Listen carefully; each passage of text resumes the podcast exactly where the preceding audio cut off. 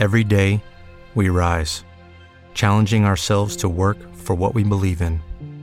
At U.S. Border Patrol, protecting our borders is more than a job, it's a calling.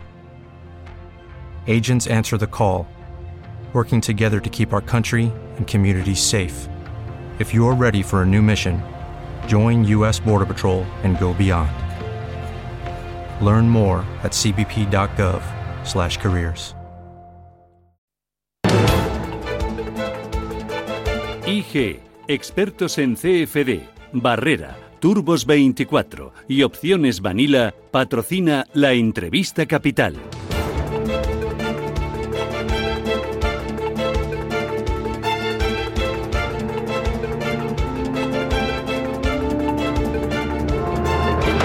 Entrevista capital que se la hacemos a una compañía para ponerla en valor, para ponerla sobre la mesa, para que ustedes la conozcan mucho mejor, que es Farmamar. ¿Por qué? Porque hoy se incorpora al IBEX 35. Tengo la oportunidad de charlar con José Luis Moreno, que es responsable de mercados de Farmamar. Don José Luis, ¿qué tal? Muy buenos días. Hola, ¿qué tal? Buenos días. ¿Contento? ¿Animado? Sí, sí, sí, cómo no. Eh, la verdad es que para nosotros es, importante y al final es un reconocimiento y el, fruto de, lo que llevamos viendo en, los últimos años. Eh, ¿Qué supone? ¿Qué va a suponer para los accionistas, para la compañía? No sé si también un impulso de cara a tener más visibilidad internacional, futuras inversiones. ¿Qué supone la incorporación al IBEX 35? al final, eh, la incorporación al IBEX 35, digamos que es un reflejo de lo que llevamos viendo en los, últimos meses, en los últimos años. La compañía ha tenido noticias muy importantes, especialmente en el último año, año y medio, que han eh, resultado, han sido transformacionales para, para nosotros. Están ahí pues la aprobación del urbinectedin en Estados Unidos eh, para cáncer de pulmón, el acuerdo firmado con, con Jazz Pharmaceuticals, incluso la mejora de las ventas en, en, lo que llevamos de año de John Delis. Ello, sin lugar a dudas, se ha reflejado en los fundamentales de la compañía, que es lo que ha reflejado el mercado hasta ahora, y fruto de todo ello, eh, pues es eh, bueno esta entrada, esta entrada en el IBEX, como decías, transformacional para la compañía, que es una nueva era y digamos que pues que ahora empezamos a empezamos a ver. Bueno, enseguida hablamos de, los avances médicos y de cómo está Plidin y esta lucha contra el coronavirus, pero me interesa eh, que nos cuente cuánto ha subido en bolsa en este año del coronavirus y también cuánto ha aumentado la negociación de la compañía, que supone al final interés, el, la compra y venta de acciones. Sí, pues mira, en bolsa llevamos a cierre del viernes eh, unos 140 y un 142% de, de revalorización, que nos deja casi en los, los 2.000 millones de, capitalización de mercado. Y la entrada en el, en el IBEX la hemos hecho con unas medias de unos 20, entre 20 y 21 millones de euros negociados diariamente. Bueno, detrás de este comportamiento hay unos muy buenos fundamentales y están esos medicamentos en, en los que ustedes están trabajando. Eh, la joyita ahora mismo es Aplidin. ¿En qué punto está el estudio como posible tratamiento del COVID? Muy bien, como, bien dices, eh, eh, los fundamentales, el hecho que hayamos llegado hasta aquí, bastante fundamentales es por, por, por por oncología y como comentas, pues Aplidin es una de las oportunidades o algo de lo que más se está hablando últimamente. tenemos un ensayo en fase 1-2 eh, para, para COVID como tratamiento eh, con un objetivo de reducción de carga viral y anunciamos pues, hace poquito que esperamos ya los resultados para, para este próximo mes de octubre. Con lo cual, a partir de octubre tendremos esos resultados y podremos decidir sobre los, eh, sobre los próximos pasos a dar. Porque lo que ustedes entienden y lo que ustedes están viendo es que eh, el potencial de la aplidina en los virus, no solo en el COVID, es muy, es muy amplio. Sí, sí, sí, la verdad es que sí. Eh, los diferentes ensayos que hemos hecho in vitro y a, nivel de laboratorio, pues tanto en CSIC como en Mount en Estados Unidos, o como la Fundación Pasteur en, Corea, nos dan unos resultados muy similares, eh, muy buenos.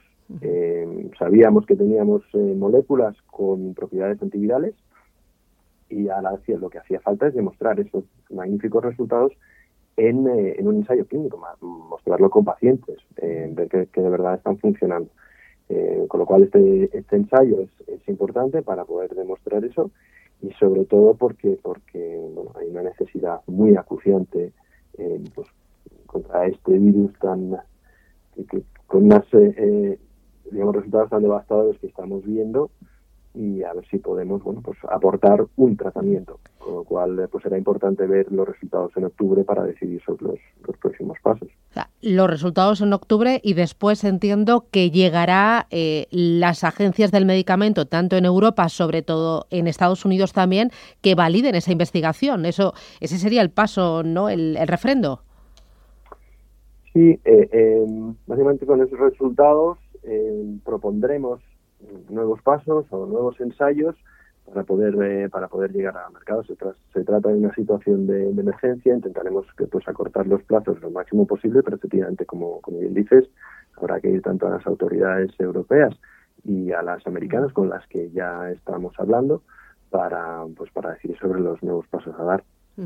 eh, en esto eh, parece que ahora mm, cobra actualidad, pero ¿cuántos años, cuántas décadas ustedes llevan investigando con el Aplidin?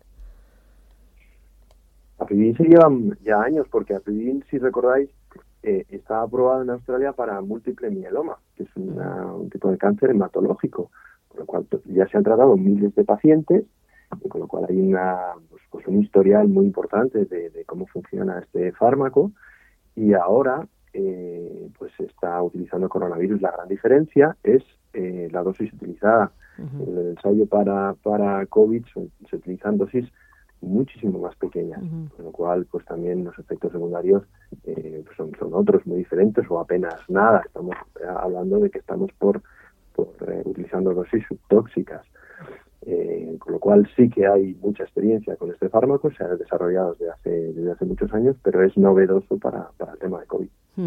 Eh, ¿Esto podría impulsar o sea, eh, al final el aumento en bolsa, el, eh, aumento en la capitalización de la compañía, todos los eh, ensayos y avances que están haciendo con la plidina, todos los estudios que están realizando eh, para el tratamiento de pacientes asintomáticos, todo esto podría servir para algo que el señor Fernando de Sousa viene repitiendo desde hace ya mucho tiempo, que es sus ganas de cotizar en el mercado americano. ¿Lo podríamos pues, ver? Eh, o sea, ¿es hoy una, una realidad mayor que hace...? No, o sea, no sé si sería esto o un conjunto más de cosas. Lo que sí es cierto, como, como, como ha dicho el presidente en numerosas ocasiones, es, eh, es una estrategia o algo muy... Eh, sería importante para la compañía, pero ahora estamos centrados en, en otras cosas. Estamos pues eh, con el lanzamiento, o nuestro socio con el lanzamiento de, del Uruguayectoría en Estados Unidos, estamos con con, eh, con Aplidina para desarrollarlo para COVID y los próximos desarrollos que tenemos que hacer y, y, y montando una unidad de, de virología en, en, la compañía para desarrollar nuevas moléculas y nuevos tratamientos, con lo cual vamos a ir paso a paso. Tenemos un montón de cosas ahora encima de la mesa para ir desarrollando nuevos desarrollos también en oncología, con lo cual eh, vamos paso a paso y ya más adelante veremos sobre el tema de Estados Unidos. Mm, eh, esa nueva unidad de virología, ¿cómo es y cómo va? Pues eh, se está se está formando ahora, eh, se están montando ahora. Hemos eh, contratado profesionales para que bueno vaya cogiendo forma y al final, mira, como comentaba antes, teníamos nosotros certeza de que, de que había moléculas que tenían propiedades antivirales. pero hasta ahora no las habíamos desarrollado porque nuestro core business es oncología y no habíamos dedicado recursos. A raíz del COVID decidimos dedicar recursos eh, aportar pues lo que pudiéramos con nuestros propios recursos para llevar un, una, un nuevo tratamiento o un tratamiento. Y, uh, y hemos visto bueno pues que, que, se pueden desarrollar para más virus eh, y, y, otros proyectos más adelante con lo cual veíamos que había una necesidad acuciante ahora a corto plazo y yo lo que he hecho es animarnos a, a plantearnos desarrollar esta actividad de forma, digamos, ordenada y montar una unidad para que sea recurrente para, para otros virus. Uh -huh. eh, dos, tres cositas más, muy rapidito. Han cerrado ustedes sí. también un contrato de mil millones eh, con Jazz Pharmaceutical en Estados Unidos. ¿Esto qué supone?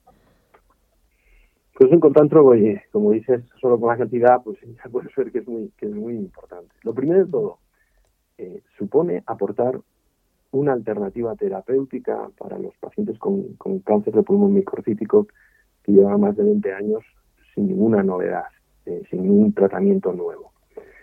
Eh, desde el punto de vista económico, pues ese, contrato eh, pues bueno, supuso una, un pago inicial de 200 millones de dólares, un pago por ovación de 100 millones de dólares que hemos visto a lo largo de este año, pero ahora pues se va a empezar con las ventas. El, producto ha sido lanzado comercialmente en Estados Unidos desde el mes de julio y ello va a ir generando nuevos milestones.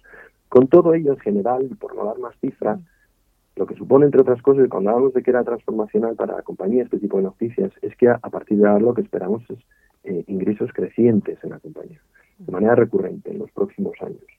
Eh, eh, a ello habría que añadir, bueno, pues estamos esperando los resultados en fase 3 eh, con, con United en, en, Europa y una posible eh, filing para una aprobación en Europa. Con lo cual, pues vendrían ingresos, esperemos, también de Europa. Hay que esperar todavía los resultados y hacer el filing. Pero, pero volviendo a tu pregunta, lo que supone es que la compañía entra en una nueva era y que a partir de ahora, durante los próximos años, esperemos que los ingresos eh, continúen creciendo. ¿Y ayudas por parte del mm, Ministerio de Ciencia e Innovación eh, español este año? ¿Han recibido alguna? Eh, pues mira, te diré que todos estos desarrollos los estamos haciendo nosotros solos con nuestros propios recursos. Así que no, no han recibido ninguna ayuda. Pues la verdad es que lo hemos tenido que hacer nosotros. Ya. Eh, y, ya para terminar, eh, con todo esto que me está contando, ¿hoy eh, Farmamar es más opable que hace un año? Mm, la verdad es que las circunstancias son diferentes, ¿no? Y quien quiera oparla, pues tiene que, pagar más, evidentemente, que hace un año, porque hay mayor capitalización bursátil. Al final, pues, eso está, eso está ahí, pero digamos que intrínseco en cuanto a opabilidad a cualquier otro a cualquier otro valor que cotice en el mercado. Eh, ¿Cómo está repartido el accionariado y cuánto del total está cotizando en bolsa? Eh, la compañía tiene un free flow del 70, en torno al 77%, eh, y en la familia Fernández Sousa debe tener por lo menos familia más cercana en torno al 15%. Hay un 5% que tiene Roscoruna y hay otra otra parte en torno a un 3% que está en manos de, otros miembros del Consejo y de, y de empleados de la compañía. Pues eh, don José Luis Moreno, responsable de mercados de Formamar, enhorabuena por lo que están consiguiendo en bolsa, pero sobre todo por lo que están consiguiendo en el laboratorio, que es muy importante. Adelante con esos estudios, enhorabuena a todo el equipo y a seguir trabajando duro y rápido, por favor. Gracias. Muchas gracias. Gracias, enhorabuena. buenos días a todos. Gracias.